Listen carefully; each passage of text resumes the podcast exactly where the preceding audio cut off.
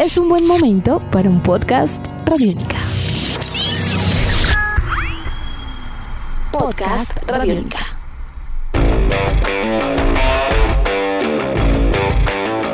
El sueño en polvo de ladrillo terminó para Cabal y Farah. Llegó la hora cero en Barranquilla para la selección Colombia y el ciclismo colombiano comenzó a moverse en las carreteras del país. Estas y otras noticias del deporte a continuación en Tribuna Radiónica. Bienvenidos. Los doblistas Juan Sebastián Cabal y Robert Farah fueron eliminados en las semifinales del último Gran Slam del año, el Roland Garros. Los colombianos quedaron al margen de la competencia a manos de la pareja conformada por Bruno Soares y Mate Pavic, con parciales 7-6 y 7-5, y el polvo de ladrillo en París sigue siendo esquivo para Cabal y pues es la tercera vez en sus carreras que logran llegar a semifinales y que de allí no logran pasar.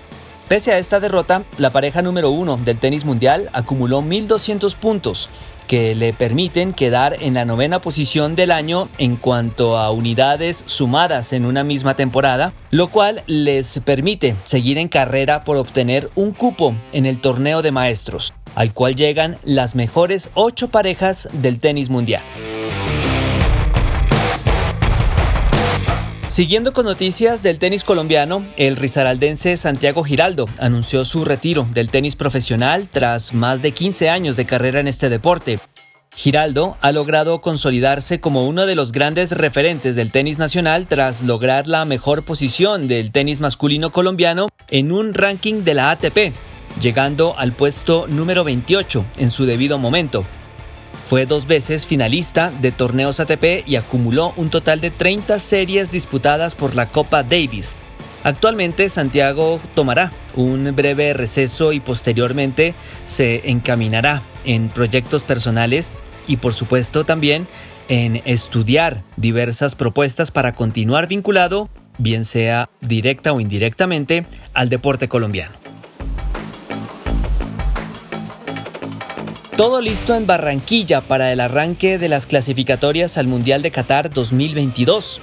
Colombia recibe a Venezuela en el Estadio Metropolitano y su director técnico Carlos Queiroz recién pudo contar con el grupo completo el miércoles en horas de la noche. El partido, a disputarse a las 6 y 30 de la tarde de hoy viernes, se disputará en el primer turno de la jornada inaugural de las clasificatorias Conmebol. El compromiso entre colombianos y venezolanos va a ser dirigido por el árbitro ecuatoriano Guillermo Guerrero. Y a las 7 y 30 de la noche de hoy viernes también, Brasil va a recibir a Bolivia en el Arena do Sao Paulo y esto también marca ya el cierre de la primera fecha. El martes próximo se va a disputar la segunda jornada de las clasificatorias al Mundial de Qatar, en la cual Colombia visitará a la selección de Chile en Santiago. Todos los partidos se disputan a puerta cerrada y con la mínima presencia de personal logístico posible en cada uno de ellos.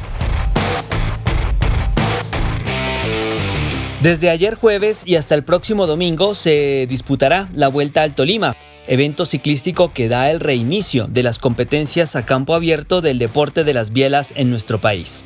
Esta carrera se disputará tanto en la rama femenina como varonil y será la primera de ocho competencias post-cuarentena que están estipuladas en el apretado calendario propuesto por la Federación Colombiana de Ciclismo.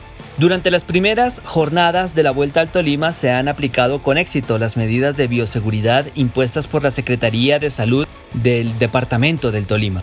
La entidad en mención realizará más de 120 pruebas, al igual que se coordinará la bioseguridad en los sitios de salida, llegada y por supuesto también en los hoteles a donde se hospedará la caravana de participantes. La siguiente cita deportiva será la Vuelta a Antioquia, la cual se va a llevar a cabo del 20 al 23 de octubre. Edición de este podcast a cargo de Alexis Ledesma. Yo soy Juan Pablo Coronado y nos volveremos a encontrar en otra edición de Tribuna Radiónica. Hasta pronto. Nuestros podcasts están en radionica.rocks, en iTunes, en RTVC Play y en nuestra app Radiónica para Android y iPhone. Podcast Radiónica.